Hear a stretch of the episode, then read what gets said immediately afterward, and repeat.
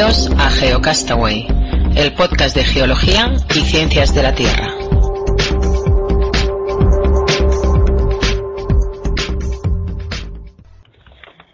Bueno, pues con nosotros hoy tenemos el, placer de poder estar conversando con Gerardo Alguacil. Él es profesor de la Universidad de Granada y es subdirector del Instituto Andaluz de Geofísica. Eh, gracias por atendernos.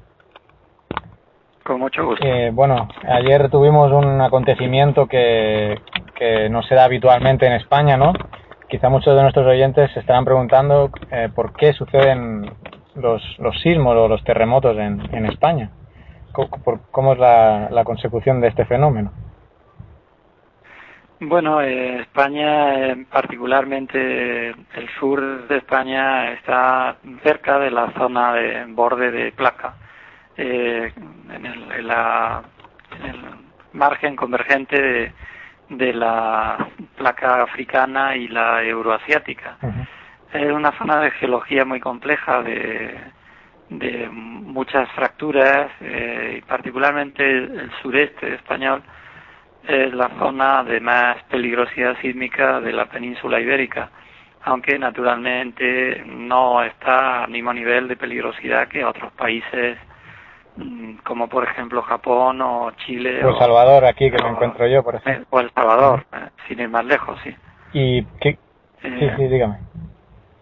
No, no, vamos, eh, comentaba que, que era una sismicidad relativamente dispersa, en la que no se dibujan bien el, el, borde de placa y que está muy, muy por estudiar. Bueno, hay muchísimos trabajos ya hechos, pero dentro de cada sección, digamos, de cada de cada región dentro del sureste y de toda, en realidad, de todo el sur de España, pues eh, hay un comportamiento sísmico algo distinto. Por ejemplo, en esta zona de Lorca, pues son típicos los terremotos de magnitud no muy alta, de, del orden de 5 o 5 y poco, pero muy superficiales. Y este ha sido el caso del terremoto de Eso iba a preguntar por las características de este sismo en particular. Entiendo ha sido de 5.3 y...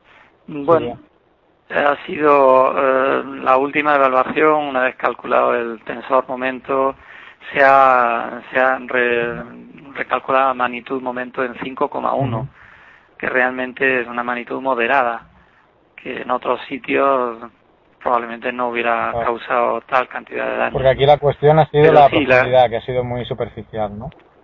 Sí, yo creo que ha sido uno de los factores clave. A nosotros nos sale la localización. Nosotros tenemos una red de estaciones en toda Andalucía, pero también temporalmente tenemos en la provincia de Murcia por un proyecto de investigación y aparte pues naturalmente nos llegan datos de, de otras estaciones de la red nacional y eh, nuestra localización lo sitúa solo a entre 2 y 3 kilómetros de profundidad, lo cual es muy, muy superficial. Y además muy cerca de la ciudad de Lorca, vamos, a 3 kilómetros del centro de la ciudad de Lorca. Ese ha sido un factor, sin duda. Luego probablemente, aunque eso hay que evaluarlo sobre el terreno, de hecho ya ha ido un equipo del instituto a, allí a observar sobre en la ciudad de Lorca, eh, seguramente mm, tendremos que contar con efectos de sitio, porque es una zona de, de vega, de cuenca sedimentaria, en la que probablemente los sedimentos poco consolidados han amplificado el movimiento del suelo y ha producido fenómenos de, amplificación. no sé si, claro, eh, entonces probablemente en algunos puntos haya habido más daños mm, eh, debido a eso. Y en cuanto a los edificios, la, el tipo de la norma sísmica o qué tipos de edificios son los que han caído, ¿eran muy antiguos, cumplían las normas? ¿Cómo... Pues no tengo los datos de, uh, completos, solo he visto lo que hay, lo que han mostrado los medios de comunicación, pero eh, un edificio colapsado que ha producido una víctima, por ejemplo, era un, un edificio de solo hace 10 años, lo cual es un poco preocupante porque eh, por supuesto tendría ya que haber cumplido la norma sismoresistente.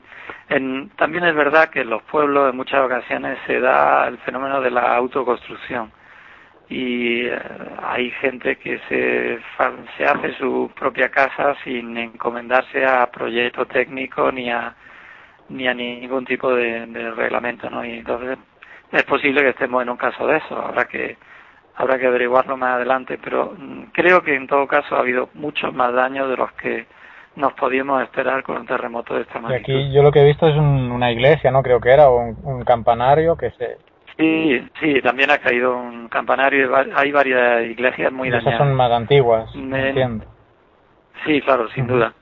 En, en, edificios antiguos es, es probable que las altas frecuencias de un terremoto tan tan cerca y tan superficial hayan causado muchos muchos estragos, ¿no?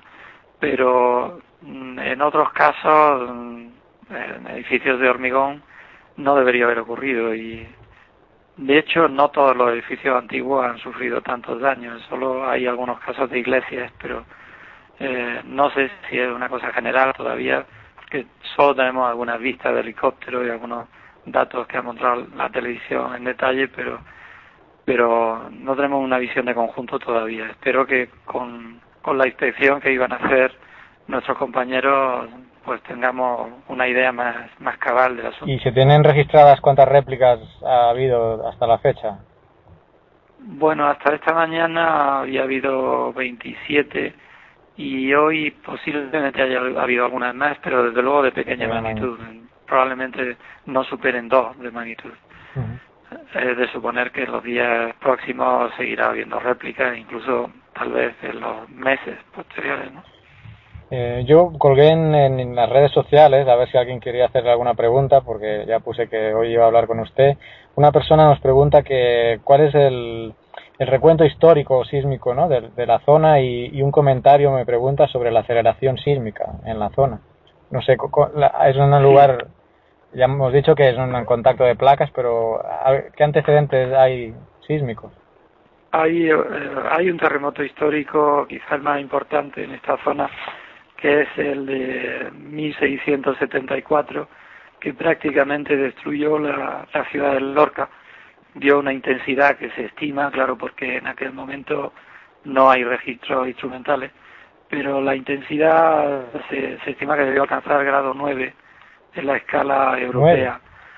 Y nueve, pero de intensidad, no de magnitud, Y, y posteriormente a eso, bueno, ha habido otros terremotos históricos, en 1918, si no recuerdo mal, en 1800 y pico, y más recientemente, en los últimos 15 o 20 años, ha habido varios terremotos con, con daño en la provincia de Murcia en, Mula, en Bullas, pero terremotos todos de magnitud menor que este, incluso eh, 4,8, 4,9, que, pero que sin embargo han producido daño. Hay que señalar que incluso en, el caso de ayer, el primer terremoto que tenía solo magnitud cuatro y medio ya produjo algunos daños.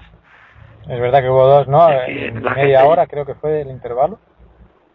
Sí, no, fue algo más, casi dos, casi dos horas entre uno y otro.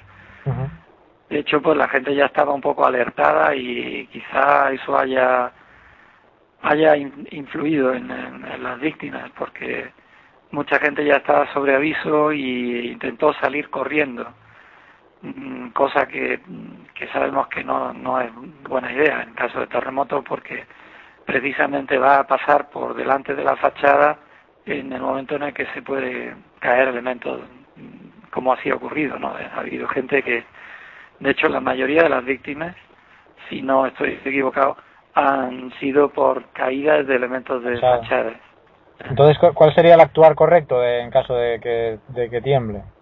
¿Quedarse en el lugar, bueno, debajo de una mesa? Hay que quedarse en el lugar y protegerse debajo de algún elemento que, que nos pueda proteger de caída de objetos, de elementos del, de la propia construcción, ¿no? Y cuando ha acabado el terremoto, cuando ha acabado la sacudida, en el momento de si el edificio ha quedado posiblemente dañado, pues entonces evacuar, pero pero durante la sacudida es muy peligroso salir del edificio porque la fachada es uno de los puntos más vulnerables y de hecho ha habido, por ejemplo, un, chico de 12 años que salió corriendo y, le cayó un elemento, una cornisa y lo, mató.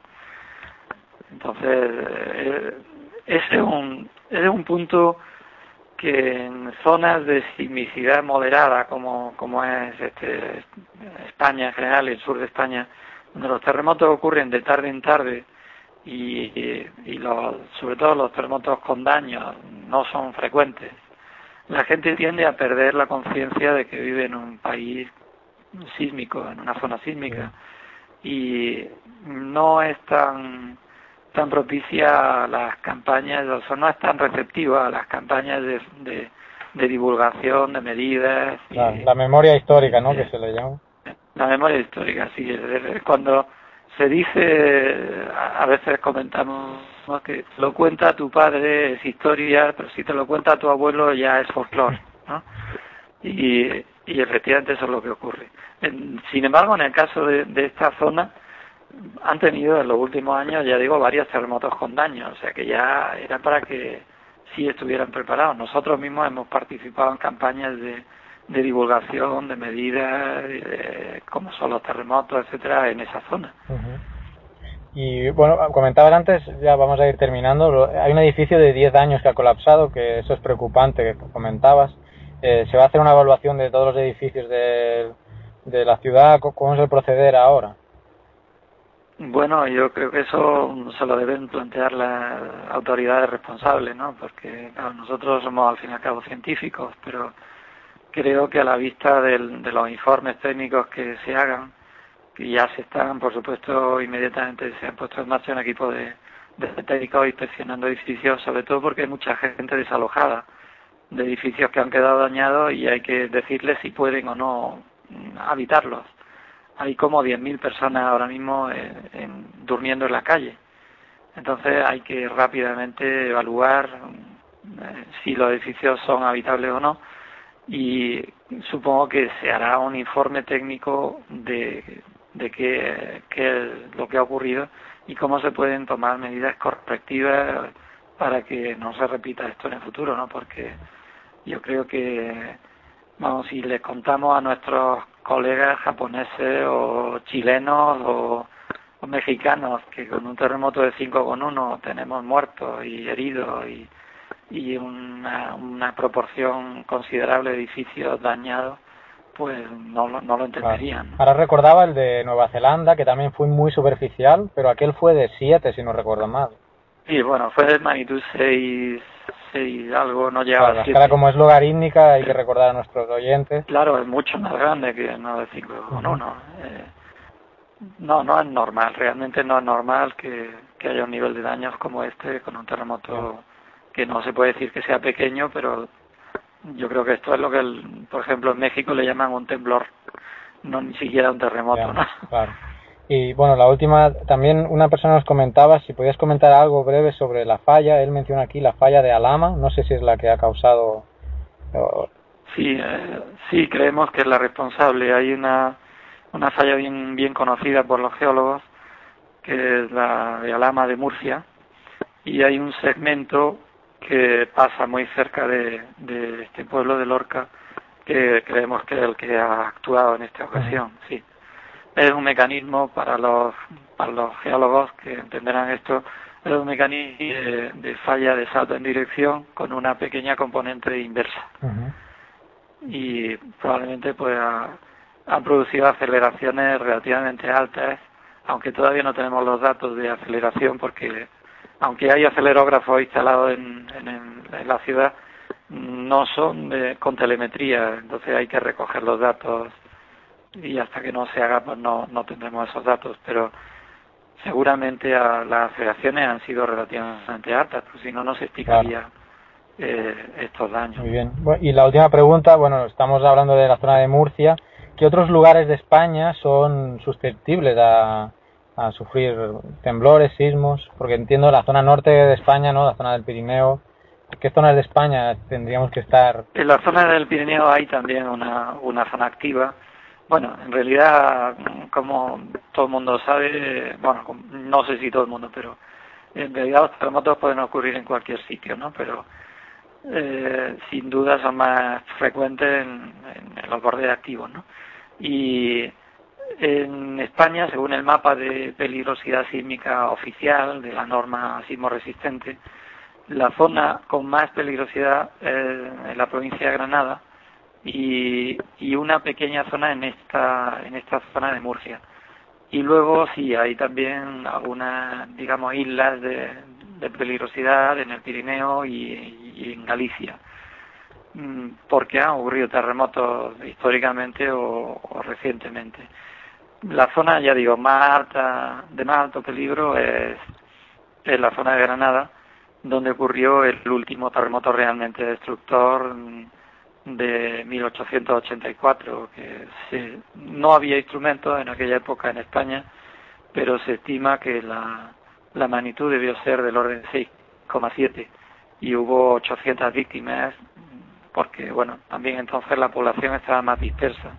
Ese es un punto que quizá conviene resaltar y es que hay últimamente, en los últimos años, más víctimas de, de terremotos, no tanto porque haya aumentado el número ni, ni la dañabilidad de los terremotos, sino porque hay mucha más población expuesta. Mucha más vulnerabilidad, ¿no? Lo que se llama vulnerabilidad. Hay más vulnerabilidad y más población en zonas de riesgo, porque la población se ha ido concentrando en las ciudades, y entonces basta que en una ciudad como esta de Lorca, de 95.000 habitantes, pues se dañen el 10% de los edificios, pues ya son muchos, claro. Eh, entonces, claro, antes cuando la población estaba, era más, estaba más distribuida en el campo, en zonas rurales, pues un terremoto como este, superficial, afectaría a una zona relativamente pequeña, como ha sido el caso, ¿no? Y no hubiera afectado a tanta población, pero al, al estar más concentrada, pues será este problema, ¿no? Muy bien, pues bueno, hasta aquí entonces la entrevista con, con Gerardo Alguacil.